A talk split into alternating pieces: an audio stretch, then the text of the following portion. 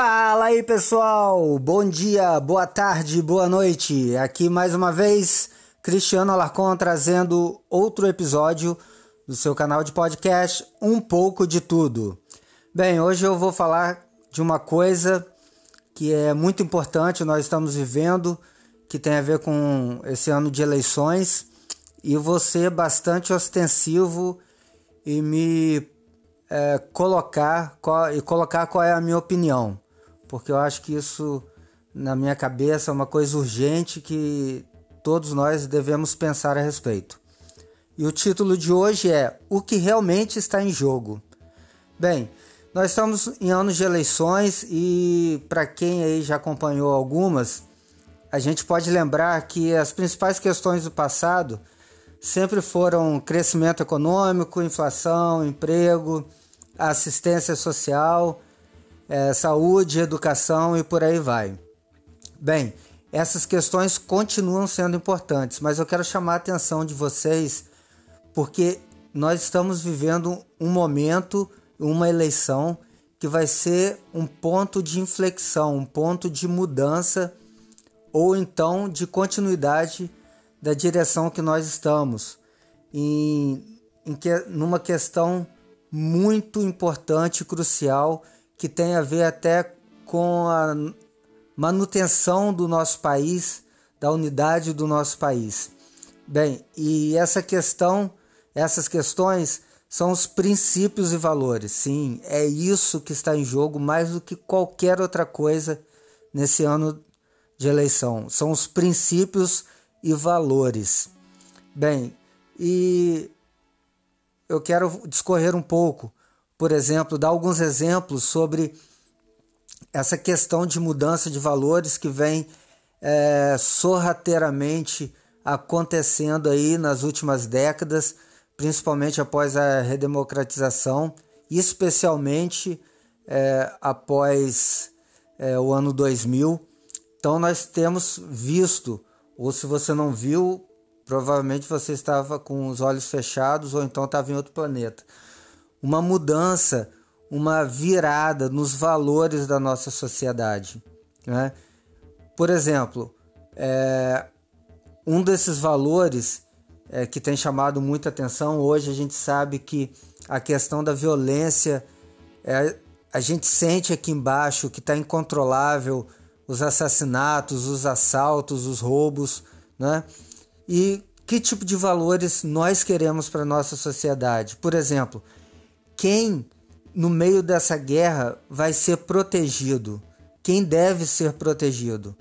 O cidadão de bem e trabalhador, ou seja, nós devemos dar todo o suporte e toda a proteção para o cidadão que contribui com a sociedade, que trabalha de uma forma honesta, que tem é, as suas convicções e acredita nelas e segue convicções familiares ou os criminosos?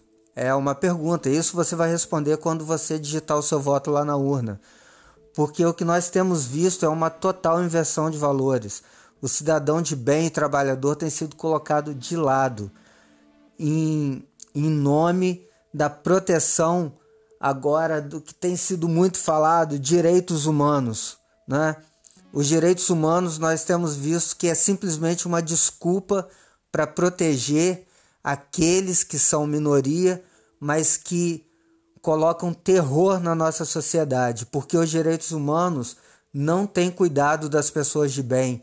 Eu nunca vi falar de uma comissão de direitos humanos que tenha ido na família a família de um policial que foi assassinado durante uma operação, ou a família de um estudante que levou um tiro e foi morto por causa de um celular. Mas eu tenho visto direitos humanos estarem já aguardando na porta das delegacias e dos fóruns para dar suporte, para dar alento e para dar assistência jurídica para bandidos, ok? Isso a gente tem visto diariamente debaixo dos nossos narizes acontecer o tempo todo. Eu quero citar aqui, por exemplo, para você refletir o caso do Lula. O Lula é um paradigma, é um paradigma do que a nossa sociedade quer, de qual rumo moral a nossa sociedade quer. Na verdade, eu acho que essa questão do Lula representa a pergunta: o que, que realmente importa? Porque a, eu tenho visto algumas pessoas ainda defendem que o Lula deve ser solto, que o Lula deve ser candidato e muito mais, ele deve ser presidente desse país.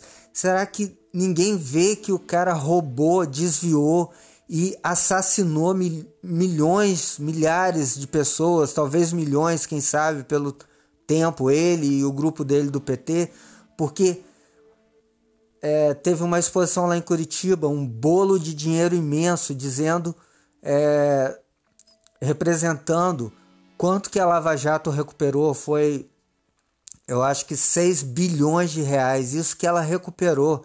Imagina o tanto que foi desperdiçado, que ainda está no exterior, que ainda não foi descoberto.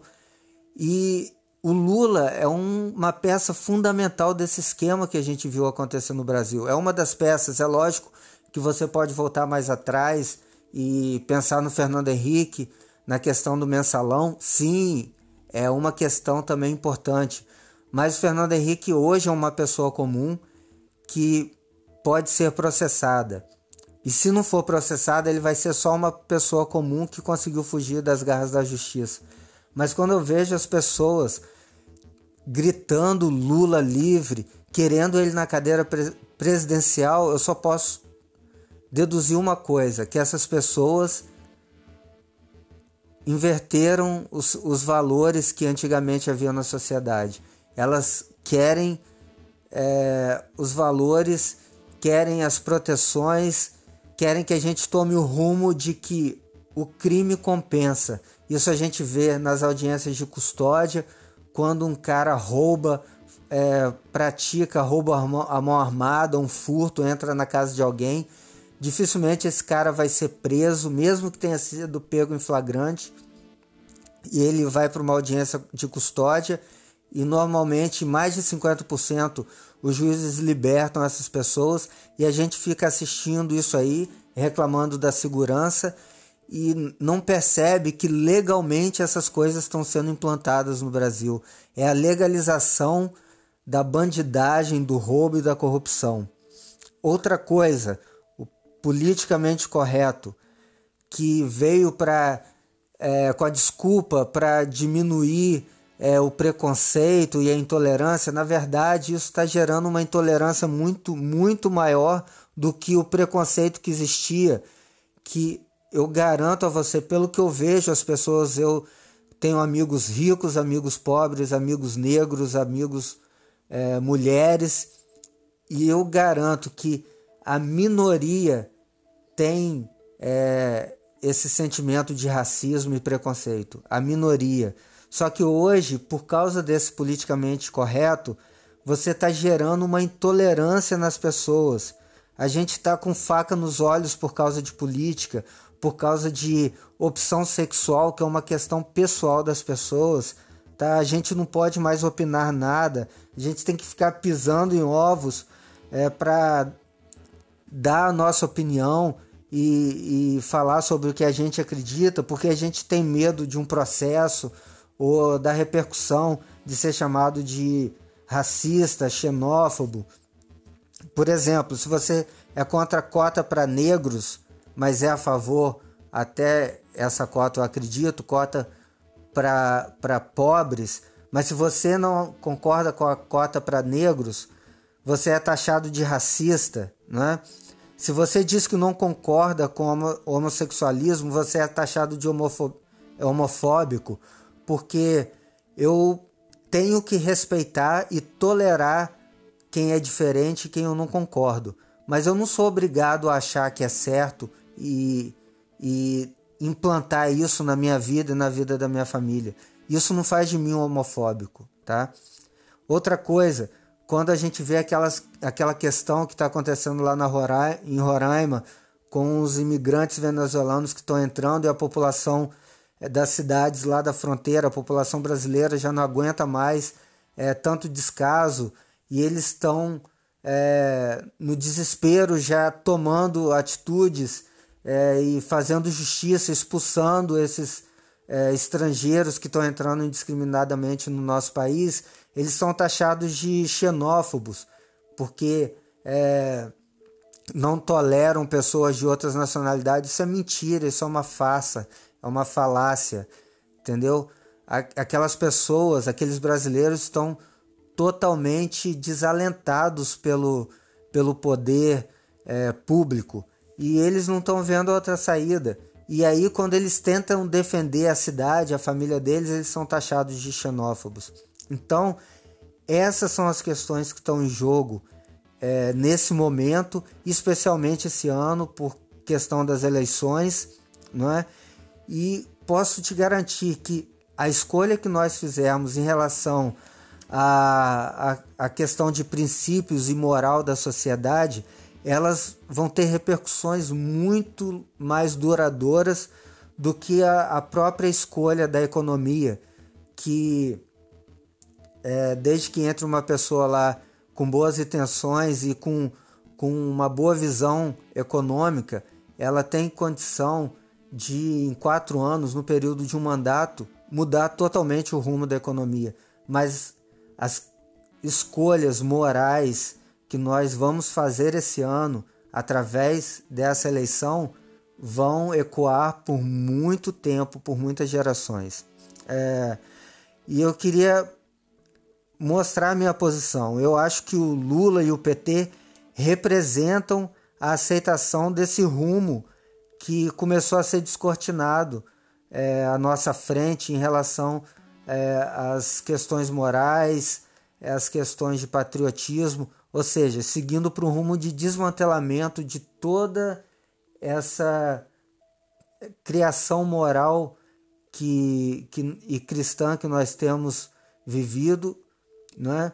e inclusive desmantelamento da própria nação, a perda da identidade da nação. É isso que o Lula e o PT representam.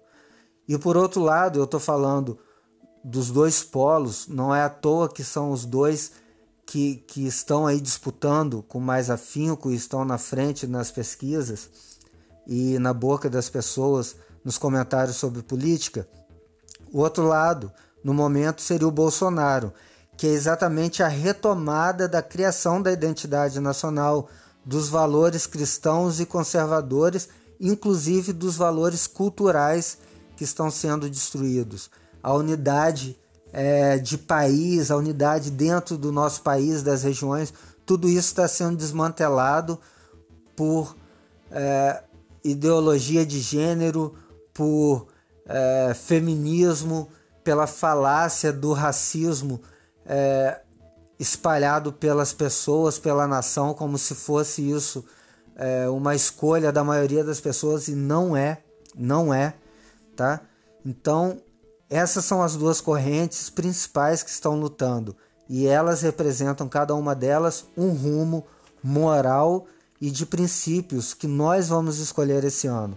E essas são as questões que eu gostaria que vocês refletissem, tá? E agora eu queria deixar uma observação, eu como uma pessoa que prefere manter os padrões morais, a unidade nacional, a nossa cultura e, e a nossa unidade.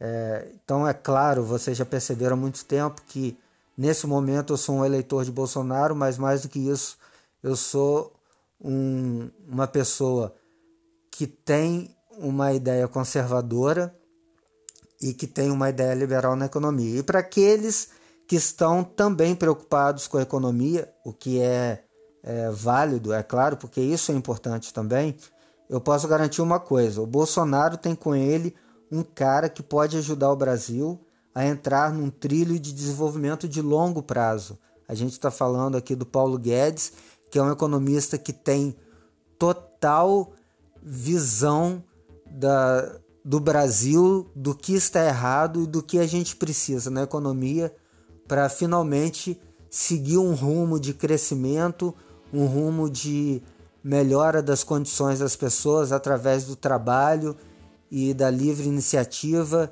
e do crescimento econômico do nosso país. Bem, é isso que eu gostaria de deixar para vocês refletirem, agradecer mais uma vez por vocês ouvirem mais de 15 minutos de podcast, mas não tinha como falar menos do que eu falei agora, eu tentei até ser rápido. É, amanhã a gente volta com mais um episódio. Não se esqueça de se inscrever no, no canal para que você receba sempre as atualizações. Um grande abraço e até logo.